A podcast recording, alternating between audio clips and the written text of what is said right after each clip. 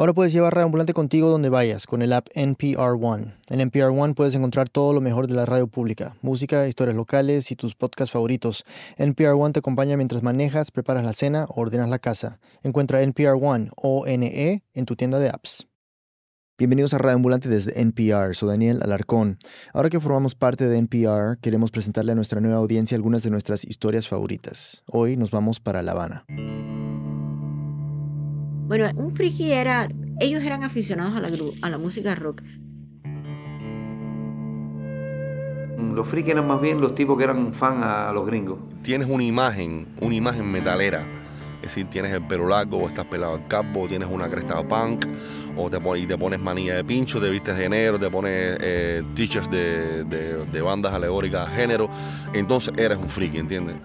Escuchar música metalera quizás no era novedad en muchas ciudades latinoamericanas durante los 80 y los 90, pero en La Habana... Mira, yo creo que ser rockero en aquella época era estar loco, porque era enfrentarte a un mundo en el que tenías casi todo en contra. Hoy, cuando La Habana era friki, desde Cuba, Luis Treyes nos cuenta. Para entender la historia de los frikis en Cuba, primero hay que entender que en la isla, después de la revolución, todo adquirió una carga ideológica hasta la música. Era la década del 60 y la nueva onda del rock se convertía en la música del enemigo. Aún así, la gente buscaba la manera de escuchar la música que quería. Uno de ellos era... Me llamo Dionisio Arce Cans. Eh, soy cantante y director de la agrupación Zeus. Eh, me dedico a, a mover la banda de metal más legendaria del país desde hace 25 años. Pero mucho antes de ser el cantante del grupo, cuando era adolescente, Dionisio descubrió la música que le gustaba así. Aquí te venían unos radios que tenían frecuencia modulada y por las antenas tú cogías todas las emisoras gringas. Y entonces todos los jóvenes nos íbamos a la costa, a bañando a la playa, poníamos los radios con las antenas y estábamos escuchando toda la música americana. Corrían los años 70 y lo que escuchaban era una mezcolanza de funk, rock progresivo y hasta disco. Bandas como los Bee Gees, Casey and the Sunshine Band y Emerson, Lake and Palmer. Era lo que más nos consumían y era lo que más prohibían en aquella época.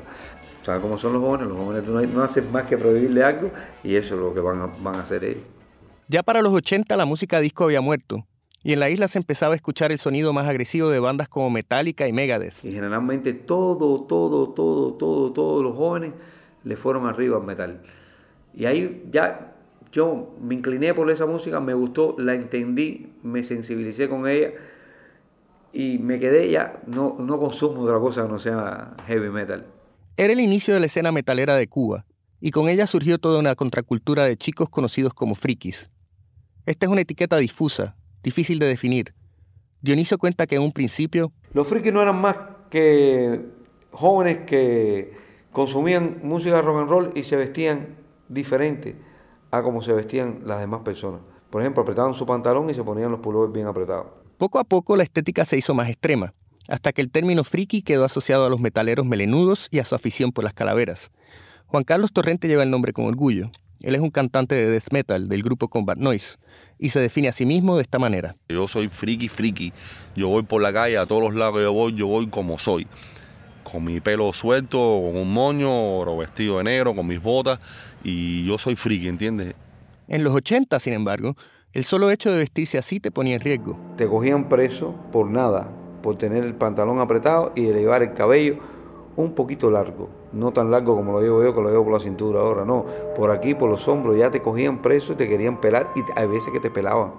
A pesar del acoso, la escena del metal crecía, impulsada por los álbumes de bandas extranjeras que corrían de mano en mano. Si venía alguien de Estados Unidos y me traía a mí cuatro casetes de fábrica o grabados de Testament, de Slayer, pues no sé, las tenía yo nada más. Pero sin darnos cuenta todos comprendimos que teníamos que distribuirnos la música entre todos. Ese intercambio unía a los frikis y también los llevaba a dar el próximo paso. Y entonces la música te da por hacer banda. Si tú, si, si tú eres friki y eres metalero y, y, y, disfrutas la música, tú dices, tengo que hacer un grupo. Para las bandas que se formaban, encontrar un lugar donde tocar en vivo era una tarea casi imposible. No había espacio para el metal en los clubes y las salas de concierto. La única alternativa era tocar en fiestas en casa, que también podían ser eh, suspendidas por la, por la propia policía porque eso es un escándalo. Y llegaban y te suspendían la fiesta igual, no puedes tocar más y ya, recoge tus cosas y vete. A los frikis los acusaban de diversionismo ideológico, es decir, de que su música representaba un desvío de los valores socialistas del país. Y más en un sistema social donde todo lo que se movía alrededor era trova, música popular contemporánea y música tradicional. La revolución quería crear a un hombre nuevo, acicalado y vestido con una guayabera bien planchada, un hombre que escuchara esto.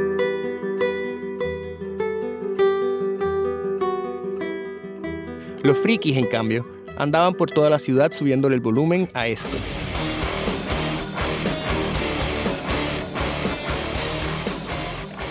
Con muy pocos lugares para tocar y sin ni siquiera poder vestirse como querían sin correr peligro, los frikis se quedaban sin opciones, hasta que el movimiento se encontró con una persona clave. Bueno, yo me llamo María Gatorno. Eh, mi historia es un poco más larga.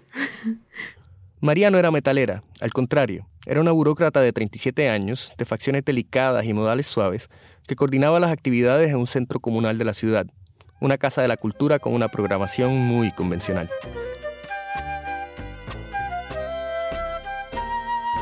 Estaban noches en las que se podía bailar danzón o se presentaban grupos de danza eh, de ruedas de casino. Estaban los boleristas, eh, los trovadores, como te decía. Los rockeros, sin embargo, tenían otra visión del lugar. Todos los días, lo único que se hacía en esa casa de cultura era jugar dominó. Un día, a finales del 1987, María estaba en la Casa de la Cultura y alguien tocó a la puerta. Abrió y se encontró con tres adolescentes que llevaban camisetas de bandas gringas y vaqueros rotos. Le preguntaron. ¿Esto es una casa de cultura? Sí. Bueno, ¿y quién es la persona que da aquí los espacios? Ah, yo. Vamos a hablar. Bueno, nosotros somos un grupo de rockeros. Ah, qué bien, qué bueno, qué interesante. ¿Y dónde ensayan? Bueno, en el parque del, cerro ahí. Ah, ¿Cómo que es un parque? Sí, por eso venimos, porque no nos van a matar y nos sugirieron que buscáramos un lugar donde ensayar. En nuestras casas no podemos, no hay espacio, nuestros padres no nos entienden. Y alguien dijo de esta casa de cultura y hemos llegado aquí por casualidad. María entendió perfectamente. Veinte años atrás había escuchado los discos de los Beatles a escondidas y recordaba a todos los amigos a los que cogieron presos por tener el pelo largo. Por eso no dudó en ayudar a los chicos que se le acercaban ahora. Ellos seguían con sus pelos largos y querían seguir tocando cosas eh, a su gusto. Y bueno, si era rock, pues rock. Y hubiera sido monstruoso decirles que no. Una vez que entró la primera banda, llegó otra, y luego otra más. Venían de todos los rincones de la ciudad, de lugares que María nunca había escuchado antes, y eso le provocó una gran curiosidad. Yo quería saber quiénes eran esas, esos jóvenes que andaban por la ciudad trotando y que había tantos grupos, vamos a hacer una peña de rock aquí, ¿por qué no? Y mandé a buscar a que se corriera la bola, que yo quería hacer una reunión con todos los grupos de rock de la ciudad. Y vinieron. En esa gran reunión con todas las bandas, María les propuso la idea de crear un espacio para ellos dentro de la Casa de la Cultura. Ya no tendrían que ensayar más en el parque. En la casa tendrían un horario regular y una noche a la semana para los conciertos se reían de mí, pero ah, eso no va a poder ser, pero... No tenía escenario, no tenía nada, bien cutre la casa, falta de pintura, aquello, lo más grande de la vida. Ellos mismos se quedaron, ¿ves? Esta señora está... Está mal eso. Los grupos estaban tan acostumbrados a que todo fuera tan difícil, a que los botaran de todas partes, que solo veían los obstáculos. Yo tengo los instrumentos en Arroyo Naranjo, ¿cómo voy a traerlos hasta acá? Bueno, se alquila un camión, pero camión no va a ir, no va a haber gasolina. Y sí, sí era difícil. Tenían razón, pero yo también. Los dos tuvimos razón. Pero al final yo gané. Una pausa y volvemos.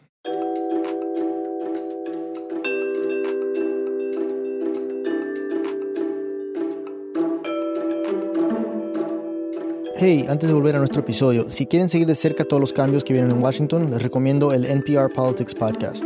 Ahora van a sacar dos episodios nuevos por semana para que se enteren no solo de lo que está pasando, sino de lo que significa. Suscríbanse o escuchen en el app de NPR One o en npr.org/podcasts.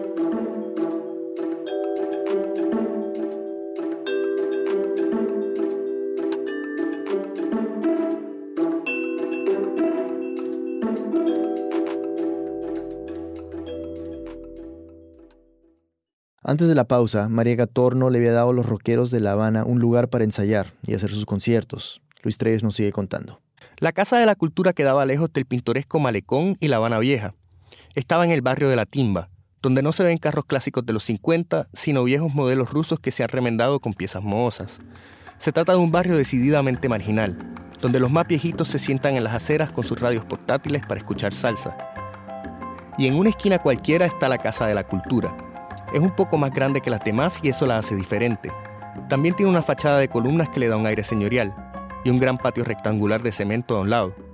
Fue ahí donde se llevó a cabo el primer concierto en 1988. El patio fue bautizado con sangre un 17 de diciembre, día de San Lázaro, icónico. Era mucha ansiedad, era mucha expectativa, era la escena rock de los aficionados, de los seguidores de la música rock, estaba muy atomizada y, era muy ortodoxo.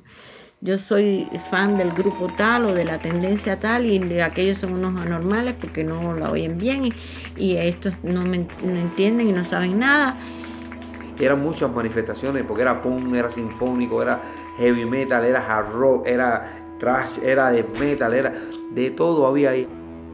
Más la gente del barrio, que se sentían invadidos. Y esta gente que hace en mi territorio. Y se armó una bien fea, no creo. Y el concierto acabó en una pelea espectacular, una bronca espectacular con la gente del barrio. Se fajaron todos y se convirtió aquello en una riña tumultuaria. Yo acabé con tres machetazos en la espalda, 36 puntos que tengo ahí marcado como recuerdo de, lo que fue el primer, la primera noche del patio María. Yo pensé que era el fin. Yo estuve tres días acostada con la cabeza tapada. Y dije, ay, fracasé rotundamente.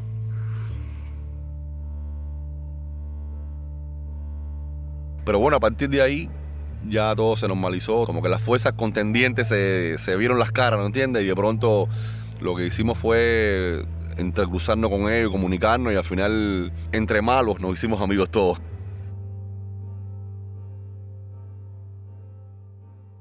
Luego de eso no pasó otro fin de semana sin un concierto, por más difícil que fuera conseguir los instrumentos. En una isla marcada por la escasez, sobre todo después de la caída de la Unión Soviética a principios de los 90, las bandas del patio tocaban con baterías hechas con láminas de rayos X y cables de teléfono que reemplazaban las cuerdas de guitarra. Nosotros tocábamos con guitarras rusas, con guitarras alemanas, de guitarras eléctricas del campo socialista, viejas, malísimas. Era terrible. Lo, a veces muchas bandas desaparecieron porque no tenían cuerda de guitarra, porque no tenían amplificadores, o se rompían la bocina y sí, se arreglaba, pero después se rompía el amplificador y después no había forma de, conseguir otro amplificador o no, había micrófonos para cantar. O, es decir, que era muy, muy, muy difícil hacer una banda aquí. Se le llamaba rock a todo lo que se tocaba en el patio, pero lo que más sonaba era el metal y el punk. Y lo hacían en español.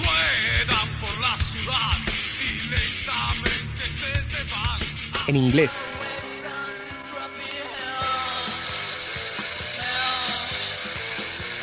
y en el lenguaje universal del death metal.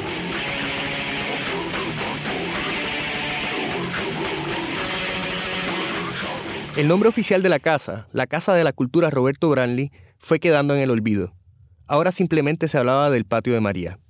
Las paredes de afuera se llenaron de grafitis.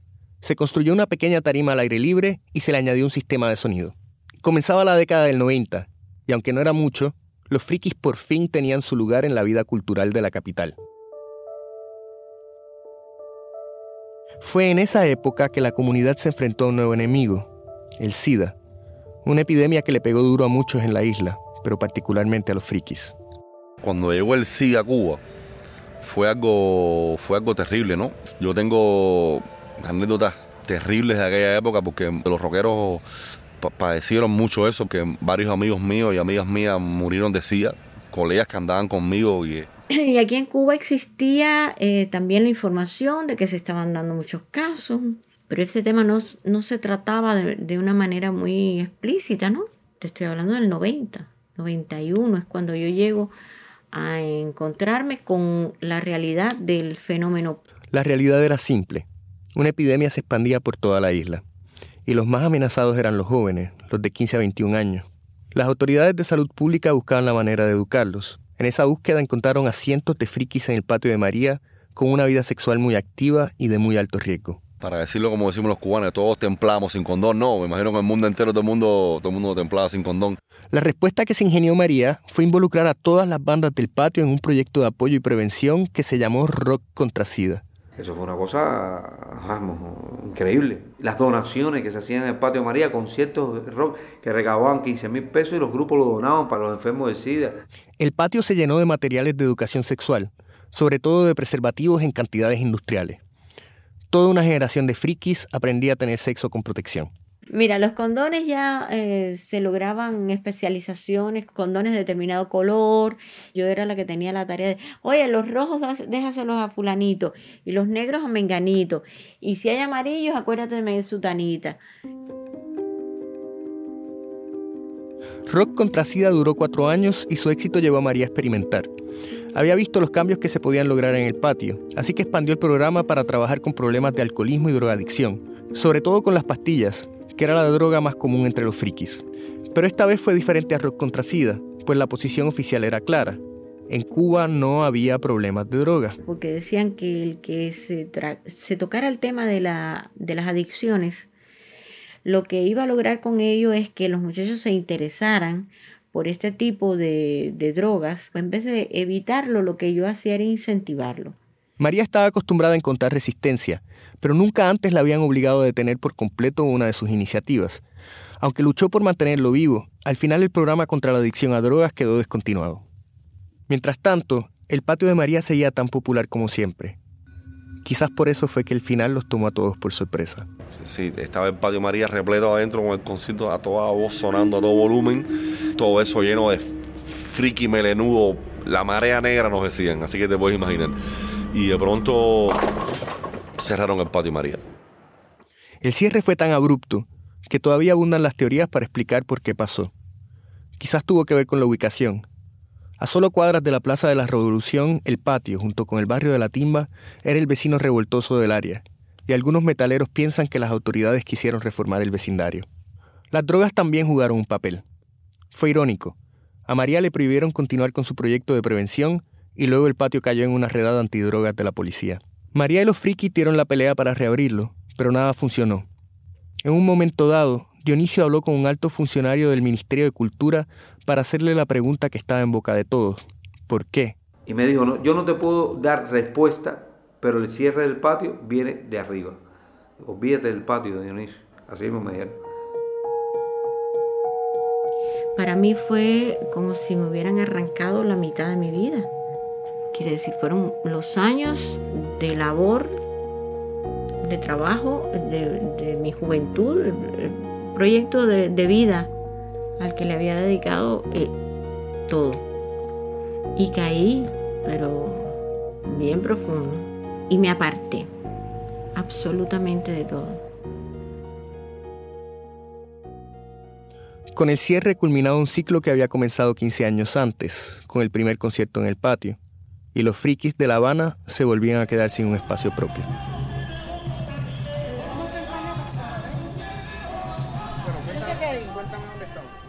Mira, estamos en el patio de María, un patio antiguo de diversión, de, cosas de rockero, patio de, de aquí del barrio de La Timba. Ella es una de las nuevas residentes del patio, que hoy en día funciona como un refugio para personas sin hogar. Hace varios años que la Casa de la Cultura ya no está en este lugar, pero todavía hay gente que llega de afuera, haciendo una suerte de peregrinaje, como yo, que he venido desde Puerto Rico siguiendo el rastro de los frikis. Pero no solo tú, Luis, otros compañeros, otros, eh, no le vamos a decir extranjeros, colegas, porque somos humanos, somos del planeta. Otros amigos han venido y han preguntado por qué este, este sitio sale en la guía turística de Cuba. Es cierto, el patio de María todavía aparece en algunas guías antiguas, donde se identifica como el mejor lugar de La Habana para ir a escuchar rock, pero no lo es, claro. En mi visita al antiguo patio vi a varios hombres de mediana edad que dormitaban bajo el sol mientras escuchaban una rumba, pero no vi ninguna guitarra soviética, ningún tambor hecho de radiografía, y por supuesto ningún friki. ¿Dónde están?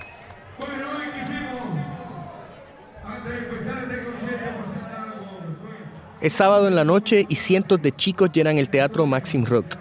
Algunos no parecen tener más de 15 años y luchan por abrirse camino entre los frikis más viejos, quienes se amontonan frente a las bocinas del escenario para sacudir sus melenas al ritmo de la música.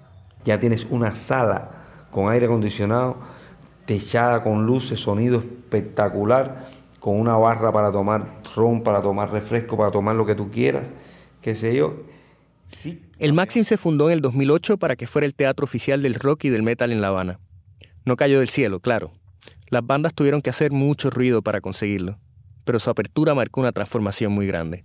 Ya no se te le pide el carnet, ya puedes tener pelo largo, ya puedes andar con tus tatuajes. Hemos tenido un cambio de 180 para bien, porque del Patio María al Maxim Rock va un buen trecho. El Maxim no es solo una sala de conciertos, también es la sede de la Agencia Cubana del Rock, una oficina de gobierno que representa a los grupos profesionales de La Habana, lo que quiere decir que el Estado ahora le paga a las bandas que forman parte de la agencia. María tampoco se quedó afuera. Su exilio autoimpuesto concluyó a principios de este año, cuando aceptó ser la nueva directora de esta agencia. El reto que tiene por delante es claro. Ahora que el gobierno apoya a las bandas con salarios y un teatro, hay presión para que el proyecto haga dinero. Todos, hasta los frikis, tienen que ser rentables. Es que así es el nuevo socialismo cubano.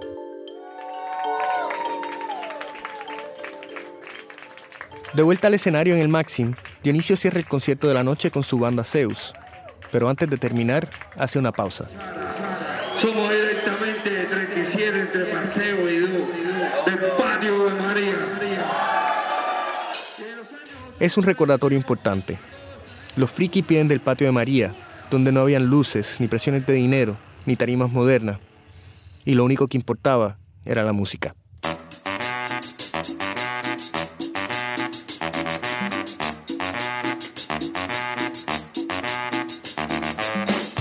Luis Treyes es productor de Radio Ambulante, vive en San Juan, Puerto Rico. En nuestra página web pueden ver una galería de fotos y videos de la marea negra, los melenudos frikis de La Habana.